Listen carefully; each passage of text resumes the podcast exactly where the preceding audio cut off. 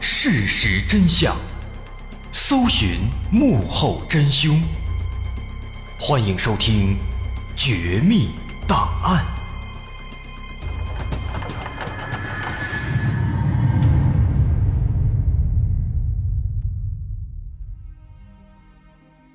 还原事实，探索真相。欢迎来到今天的《绝密档案》，我是大碗。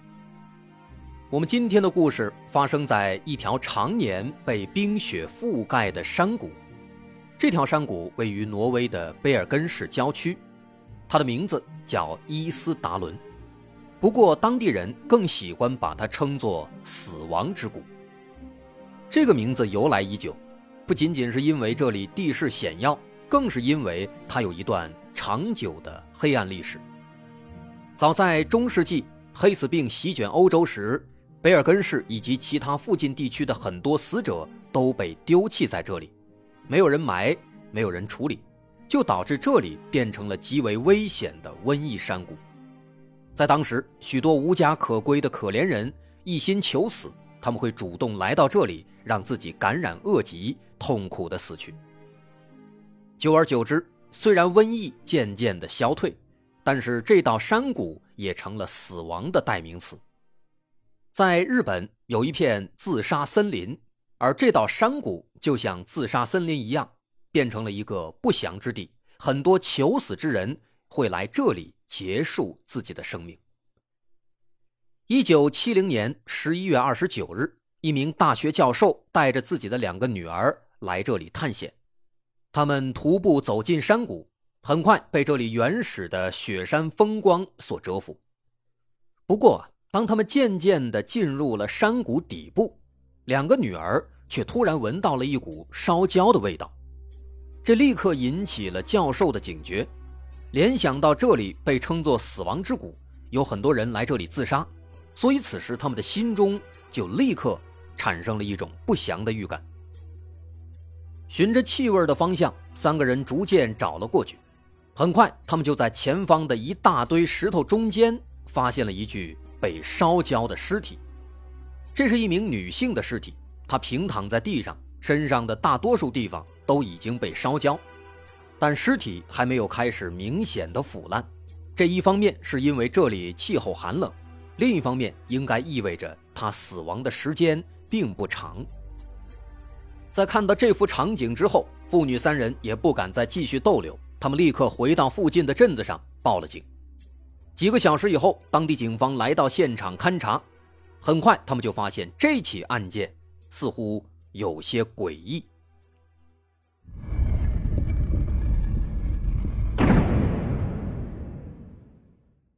首先，警方在现场发现了一些还没有被完全烧毁的死者的遗物，包括钱包、雨伞、火柴盒、蓝色的长筒橡胶靴、一瓶安眠药。一瓶快要喝完的利口酒和两个空的塑胶瓶子。值得注意的是，瓶子里面有刺鼻的汽油味儿，而且这些物品都有一个共同的奇怪的特征：所有这些东西上的商标、生产商、产品序列号等等，所有能反映出产品信息的标签，全都被撕掉或者涂抹掉了。这个情况立刻引起了警方的注意。当时是冷战白热化时期，而挪威是北约的创始国之一，它又和苏联接壤，所以当时间谍活动非常频繁。而间谍肯定会非常注意保密自己的身份，剪下衣服上的标签，不留下任何线索，这也是比较符合特征的。因此，当看到这些情况之后，警方立刻就紧张起来。我们曾经说过萨默顿人事件，就是说，在一九四八年，在澳大利亚的萨默顿海滩上，发现了一具无名男尸。和这起案件一样，那具无名男尸的衣服上，他的标签也全部被撕掉。他身上还带了一个写满神秘代码的笔记本，还有一本被撕了一页的波斯诗集。在那件事情发生半个多世纪以来，人们对这个男子的身份展开了各种各样的猜测。大多数人认为他是一名间谍，随身携带的波斯诗集可能是破解密码本的关键。不过，直到前两年，利用最新的 DNA 族谱技术，我们才终于查清，这个萨默顿人其实仅仅是一个普通的电工，他的死是一场意外，和间谍没有任何关系。不过，现在发现的这名女性死者，她会不会也是一场意外呢？其实很难说，因为他身上的反常之处实在是太多了。除了刚刚咱们提到的所有的商标标签都被抹掉，他的尸体上还有一些很大的问题。乍一看，他好像是自杀，但实际上经过仔细研究，发现好像又不是自杀。这个死者的年龄啊，在二十五到三十岁左右，身材很不错。他被发现时全身赤裸，没有穿衣服，在现场除了那个被烧了一半的靴子。也没有发现其他的衣物，不过倒是发现了一堆灰烬，猜测这堆灰烬应该就是被烧毁的衣服。但是为什么要把衣服脱下来单独烧毁呢？在警方看来，事发地点毕竟是死亡之谷，是自杀圣地，再加上案发现场发现的两个瓶子里都有汽油味所以一开始警方猜测，这个女人她应该是自杀。自焚死亡，但如果是自杀，按理说她没有理由把衣服脱下来单独烧掉，而且这冰天雪地也实在是太冷了，这完全没必要。此外，在死者的颈部右侧有一大块淤伤，在这个位置出现淤伤，一般来讲很可能是遭到了殴打，应该不是自己跌倒撞的。因为这个位置相对比较靠里，有些刁钻，如果撞，不太可能撞到这个地方。而且这个女尸她双手紧握成拳，看起来好像是在反抗。那么综合这些特征，警方觉得这个女人可能不是自杀，而是他杀。随后经过后续的尸检，警方还发现了更多奇怪的情况。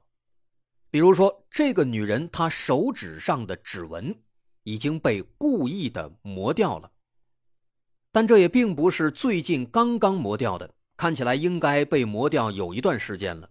因为经过仔细的辨别，能发现那些被磨掉的指纹已经渐渐的又长出来了一些，可以提取到一些指纹特征。那么这个细节呢，就再次引起了警方的高度关注。在那个年代。有些间谍特工，他们确实会故意的磨掉自己的指纹，这和警方之前对间谍的猜测也不谋而合。此外，尸检发现这个女人她的牙齿状况非常糟糕，很多牙齿都接受过修补，而且这些牙齿修补的方式各不相同，很明显是在不同地区被不同的牙医修补的。比如说，他的后槽牙安装了黄金牙冠，并且进行了根管治疗，而这种治疗方式在当时的拉丁美洲是非常流行的。但是他的一颗门牙又很明显是在欧洲修复的。最重要的疑点是在女人的体内，其体内发现了大量的安眠药的成分。在胃里更是有十二片安眠药还没有被完全溶解，能够清晰的看到药片之前咱们提到，在女人的尸体旁边散落的那些物品中有一瓶安眠药，经过检验，这是一种在挪威当地非常常见的苯巴比妥安眠药。但是，这些安眠药的药片是粉红色的，而挪威当地出售的都是白色药片。经过检查，粉红色药片只在英国销售。那么，牙齿还有安眠药，他们俩就传递出了一个非常重要的信息：这个女人她在生前肯定去过很多地方，并且在不同的地方或短暂或长久的生活过，而且这些地方地理跨度是非常大的。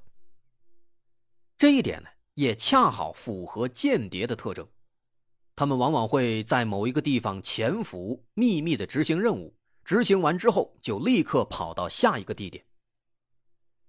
根据法医的推测，这个女子她总共服用了五十到七十片的安眠药，而且是分两次服用的。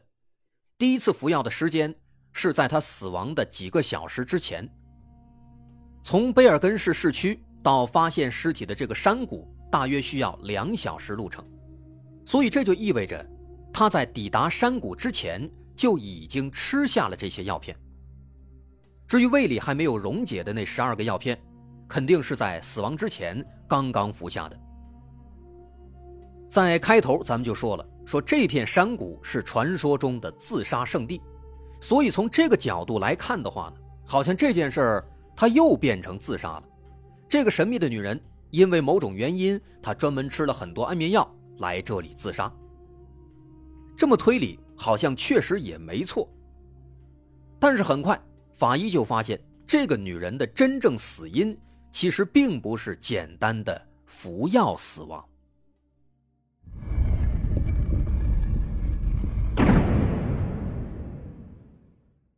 根据进一步的尸检。法医发现，在女人死亡时，她第一次服用的那些安眠药其实还没有被完全的吸收，因为当时她血液中的药物浓度是每一百毫升四点五毫克，这个浓度其实仅仅只有致死量的一半，并不会直接让人死亡，最多让她昏昏欲睡，感觉非常困，但是还不足以致命。所以换句话说。这个女人她并不是因为吃安眠药死的，因为在他死亡的时候，他体内的安眠药的浓度还达不到致死量。那么他真正的死因是什么呢？法医在他的呼吸道中发现了大量的烟尘颗粒，这说明在被焚烧的时候他还活着，还在呼吸，把这些烟尘都吸进去了。所以他真正的死因应该是火灾。导致的一氧化碳中毒，这个死因让警方感到非常意外，既不是吃药死的，也不是被烧死的，竟然是一氧化碳中毒死的。不过法医也说了，说如果没有火灾，那么等到他吃的那些安眠药完全被吸收以后，他也一样会因为过量服用安眠药而死亡。但是这样的话，这件事就会变得非常矛盾。从他尸体旁边发现的两个塑胶瓶子来看，里面都是汽油味那里面装的应该就是汽油，而且他身上还带了一盒火柴，所以看起来他应该是想在这里自焚死亡。但既然是自焚，为什么还要吃安眠药呢？或者反过来，既然吃了那么多的安眠药，如果这些药物全部被吸收，肯定会致死。那既然吃药都能死，为什么在半途中还要选择自焚呢？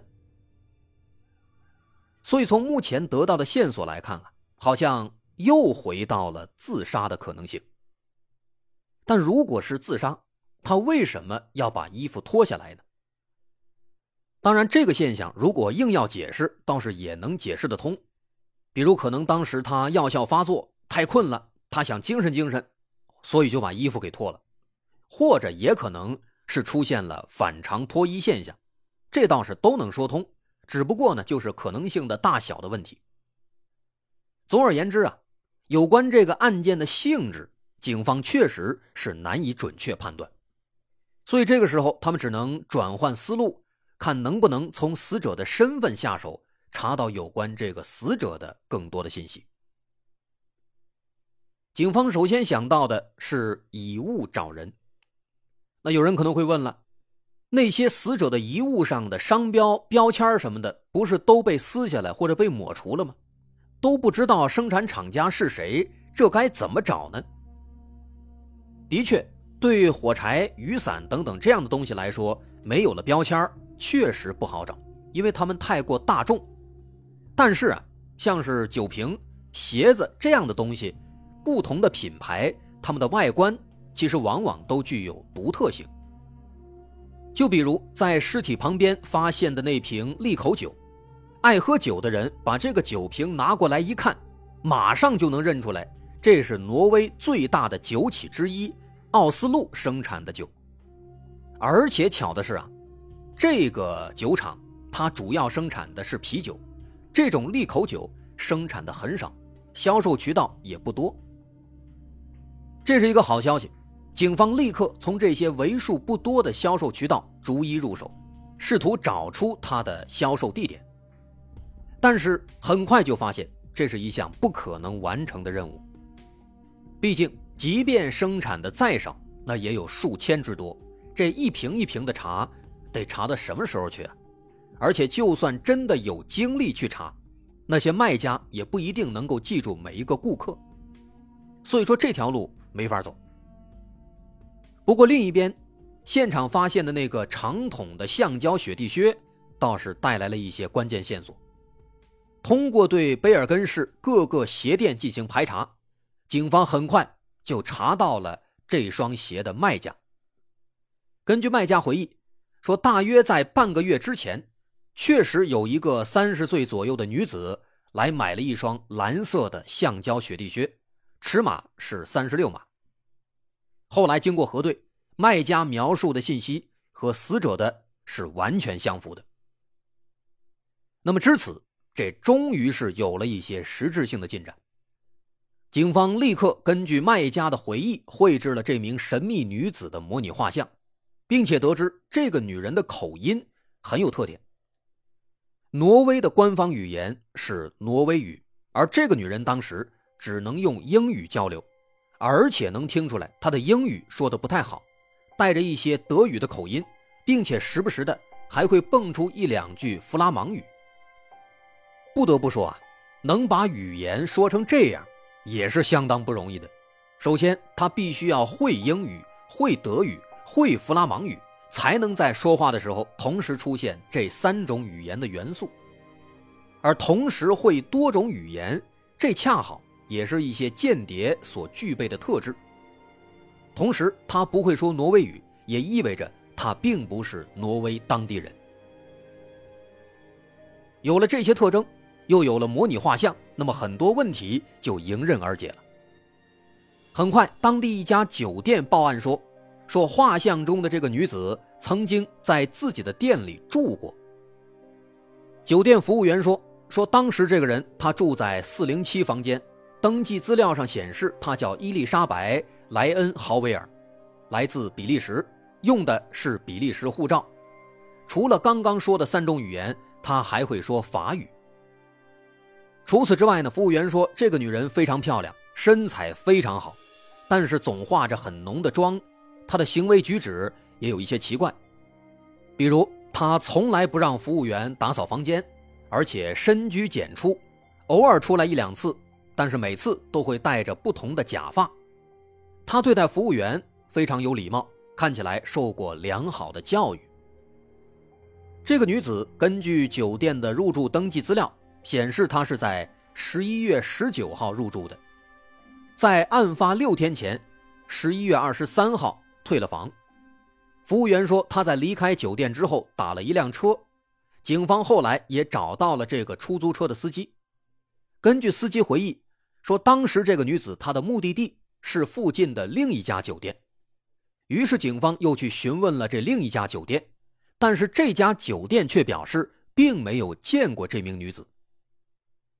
所以说，这个出租车司机他就成为了见到这个神秘女子的最后一个人。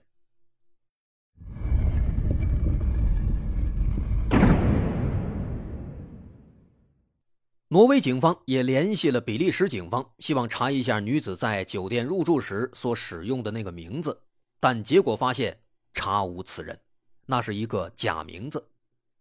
这倒是在警方的预料之中。毕竟，警方从一开始就觉得这个女人有点像间谍。后来啊，警方干脆把这个模拟画像发给了全市所有的酒店，而得到的反馈也更加印证了警方的猜测。陆续有三四个酒店报案说，说这个女人曾经在自己这里住过，并且每一次使用的都是不同的身份。有时她说自己来自比利时。有时说自己来自南非，他自称是一个古董收藏家，并且根据不同酒店的服务员回忆，能发现这个女人确实具备相关的专业知识。其中一家酒店的服务员回忆说：“说这个女的她有一个非常奇怪的习惯，每次离开房间的时候，会拿一把椅子放在门的后面，等她回来以后再把椅子放回去。”警方猜测，她这样做呢，可能是为了观察是否有人进入过房间。她甚至还自行更改过自己的房间号码，有一次，她把她住的三零一改成了三零七。这些行为表示他具有非常强的警惕性，这和间谍再次不谋而合。这个女人，她也并不是一直都独来独往，有三名目击者表示说，曾经多次看到她和一个男子在酒店的餐厅里见面。但奇怪的是啊，这两个人仅仅是坐在一起，并没有任何交流，乍一看还以为他们俩是拼桌的。那根据这三位目击者的回忆，警方也绘制出了这个男子的模拟画像，能发现他们三位看到的确实是同一个人，这也意味着女人和这个男人坐在一起绝对不是巧合。但这个男人是谁呢？警方尝试通过媒体征集线索，但是没有任何收获。不过借助媒体宣传，倒是有了一些意外的收获。贝尔根车站寄存处的工作人员报案说：“说这个神秘女人曾经在这里寄存了两个行李箱。”警方立刻赶到寄存处，打开行李箱，经过检查，里面的东西那是相当的丰富。这里面有八个护照，属于八个不同的国家，而且全都是假护照，并且都已经很旧了，说明被频繁的使用过。还有十顶假发。大量的非常时髦的衣服，甚至其中有一些还比较性感。在衣服的夹层和箱子的缝隙里，发现了很多不同国家的现金，有五百德国马克、一百三的挪威克朗、一百二的美元，以及大量的瑞士法郎、比利时法郎和英镑的硬币。除此之外，就是大量的生活用品，包括一副墨镜、一些化妆品。一张医生开的处方，一把勺子和两把梳子。所有这些东西全都被仔仔细细的清理过，上面的标签、商标、医生处方上的名字、勺子上的花纹，甚至梳子上残留的头发丝儿、头皮屑，全都被清理和抹除掉了。在箱子里面还发现了一个笔记本，这个笔记本很有意思，上面记录的。全都是看不懂的密文，由各种大小写的字母和数字组成。这个细节和咱们之前说过的那个萨默顿人事件也很像。那个萨默顿人他也随身带了一个笔记本，笔记本上都是神秘的代码。但实际上后来经过破解，发现那些神秘代码其实都是赌马相关的代号和他总结出来的所谓的规律，并不是什么密文。那么今天这个神秘的女人，她的笔记本上记录的又是什么呢？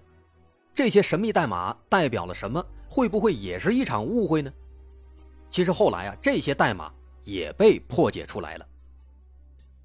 要说警方当时是怎么破解的，其实也是一个无心之举，因为当时在那些物证上，警方一直都查不到什么线索，所以万般无奈之下呀，警方就想了一个笨办法。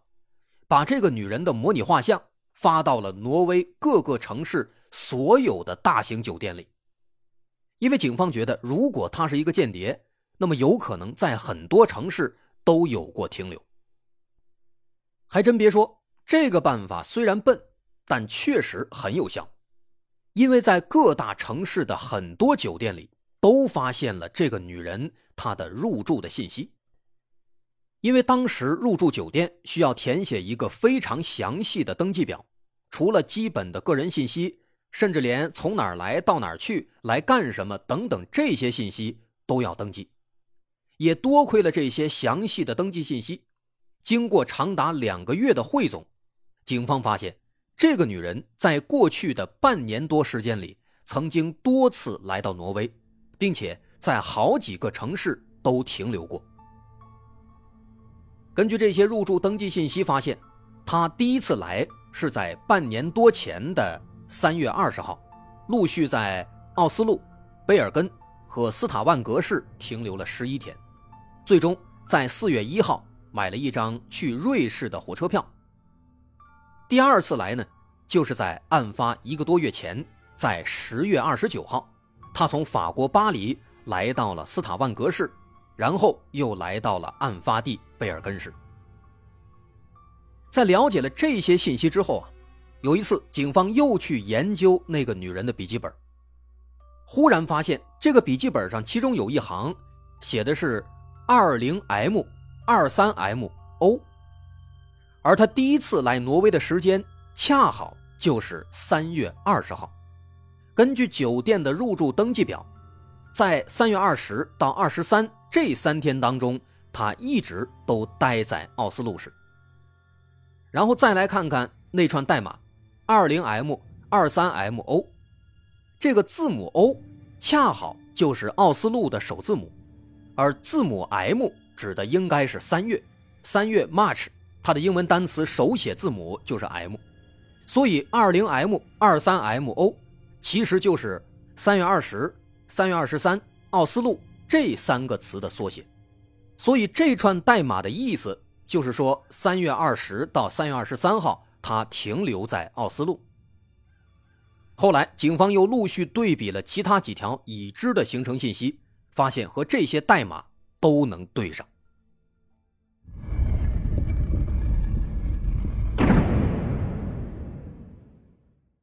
就这样，笔记本上的神秘代码机缘巧合的破解了。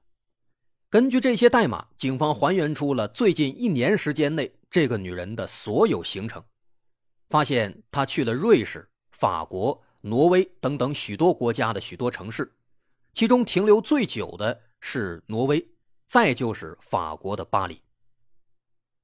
但是也仅此而已了，这些行程似乎并不能帮助我们去了解死者的身份，了解他是如何死亡的，是自杀还是他杀。不过，在这里面需要额外关注的是，神秘代码的最后一行是 M L 二三 N M M，这行代码的格式和其他代码完全不同。从刚才咱们说的那个代码也能看出来，其他代码的格式都是数字加某个月份的首字母，加数字加某个月份的首字母，再加某一个地点的首字母，都是这样的组合。它传达的信息就是日期加地点，但是这行代码，M L 二三 N M M，这并不符合这样的特征。如果按照之前的规律，可以认为中间的这个二三 N 指的是十一月二十三日，N 指的是 November，也就是十一月。但是前面的 M L 和后面的 M M 是什么意思呢？警方猜测啊，这几个字母有可能。是代表了某两个人的名字，为什么呢？因为这个十一月二十三号，这是一个非常特殊的日子。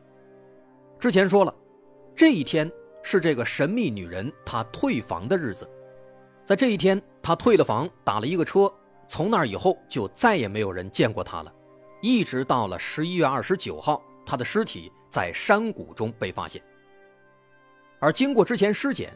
法医推测，他的死亡时间可能是在四五天之前，而如果按照这个时间点去推算，也许十一月二十三这一天就是他的死亡时间。此外，还有一个细节不要忘了，这个笔记本它是寄存在火车站的行李寄存处的。根据工作人员回忆，他是在十一月十九号把行李箱寄存到这里。期间没有来这里取过。十一月十九号这一天呢，同时也是他在酒店办理入住的时间。那么这也就意味着，早在他入住之前，他就已经把这个代码写了下来。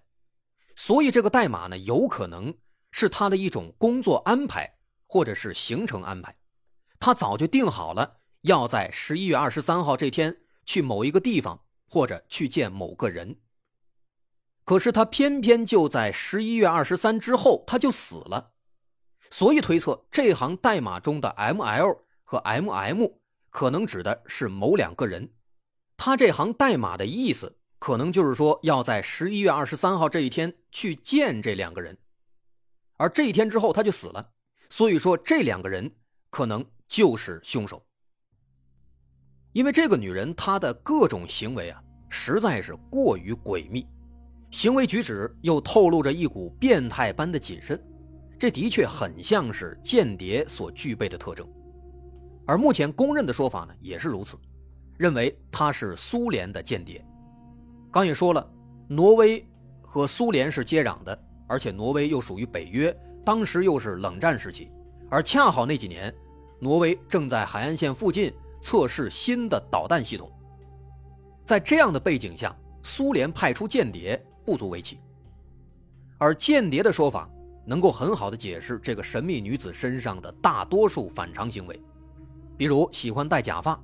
用假身份刻意的抹除自己的信息等等，甚至就连她的死亡方式也很像是间谍的死亡方式。如果认为他是服药自杀，似乎间谍在遇到危险时都喜欢想办法自杀。当然了，他的这个死亡方式呢，也可以解释为是被某些其他的谍报部门发现，然后被刺杀。可能挪威当地的情报部门就发现了他是间谍。于是派出特工将其秘密刺杀，然后焚尸灭迹。之所以会有这样的猜测呢，需要提到一位目击者，说挪威警方曾经在当地发布悬赏令征集线索。当时有一个年轻的登山者向警方报案，他说自己曾经在十一月二十四号见到过这名死者。这个十一月二十四号就是他退房的第二天。那一天，这个登山者独自去这个山谷里探险，偶然间看到远处有两男一女三个人在雪地里行走，但是这三个人看起来有些奇怪。其中那个女子穿着考究，穿得很时髦，戴着精致的发饰，穿着精美的大衣，但是这种装束显然不适合爬山，而且这个女的看起来神色慌张，远远地走在前面。似乎对后面的两个男子非常忌惮，而那两个男的，他们的穿着看起来也不像是来爬山的，他们一直跟在女子后面，健步如飞，两只眼睛死死地盯着。几天以后，这个登山者通过媒体得知，在山谷中发现了一名女性的尸体，他立刻就联想到了当天见到的那三个奇怪的人，于是呢。当时这个登山者他就打电话报了警，但是在这个电话接通之后，对面的接线员却说：“说忘记这件事吧，这个案子永远不会被解决。”因为当时他报警得到的是这样的回复，所以这个登山者就把这事儿抛诸脑后就不管了。直到后来又过了一段时间，警方通过媒体悬赏征集线索，这个登山者就再次联系警方。说出了自己看到的情况，并且表示自己之前给警方打过电话。哎，但奇怪的是啊，警方表示并没有接到过任何的类似的报案。警方又尝试去寻找当时接电话的接线员，但是也没有查到。因为这个情况呢，后来就出现了一种猜测，认为当时接电话的不是警方，而是情报机构的工作人员。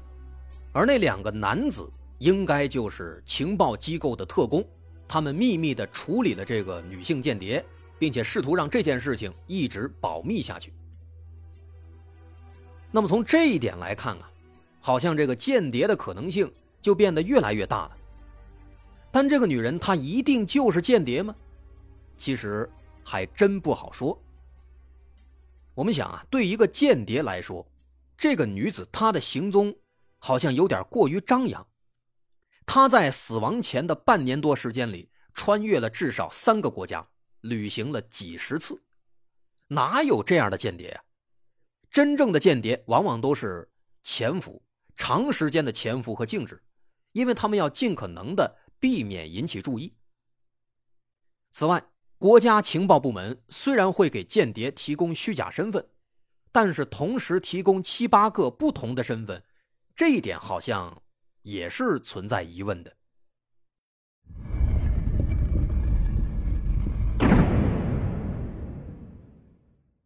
直到今天，这个神秘女子的身份始终没有查清，只能根据他遗留的这些线索推断出他大致的出身和成长情况。警方曾汇总了他入住的所有酒店的旅客登记表，仔细观察了他填写的信息，发现虽然每一次他都会使用不同的名字，但是籍贯从来没变过，都是写的比利时。这说明他可能真的是比利时人。但是呢，他在所有登记表中所写的语言都是德语，而当时比利时的官方语言却并不是德语。他的笔记也有非常明显的特征，他会把小写字母 T 上方的那一横多描一遍，而这个特征在很多法语流行的地区是普遍存在的。此外，他喜欢在签完名字之后。从名字的首字母延伸出一条下划线作为收笔，这也是法语地区的特有的特征。由此推断，他应该是在法语地区，比如比利时、瑞士或者法国上的学，在这些地方长大的。所以，综合判断，也许他是出生在比利时，但是在法语地区长大。不过呢，要注意的是，这些地区。很明显，都属于北约国家，和苏联是敌对关系。那么，苏联他们会在敌对国家的人当中培养间谍吗？这种可能性好像确实存在，但是似乎有违常理。所以，从这个角度来看呢，间谍的可能性好像又进一步的降低了。有关这个女人的真实身份，在民间还有一些其他说法，比如认为她是一个叛逃的黑帮成员。或者是患有某种被害妄想症的精神病患者，但这些说法多多少少都存在一些硬伤，难以服众。在案发两个多月以后，一九七一年二月五号，当地警方把这个神秘女子安葬在了贝尔根的莫伦达尔公墓，这个地方恰好可以远眺她的死亡地点伊斯达伦山谷，寓意着她的身份有朝一日能够被确认，能够还原出。他死亡的真相。好，我是大碗，这就是挪威版的萨默顿人这个神秘的女人的故事。本期节目素材参考自维基百科、新苏黎世报、伊斯达尔妇女节官方网站以及相关的新闻媒体。本期内容是结合上述媒体资料二次改编演绎而来。如果您喜欢，欢迎关注我的微信公众号，在微信搜索“大碗说故事”。点击关注即可。感谢大家收听，我是大碗，咱们下回再见。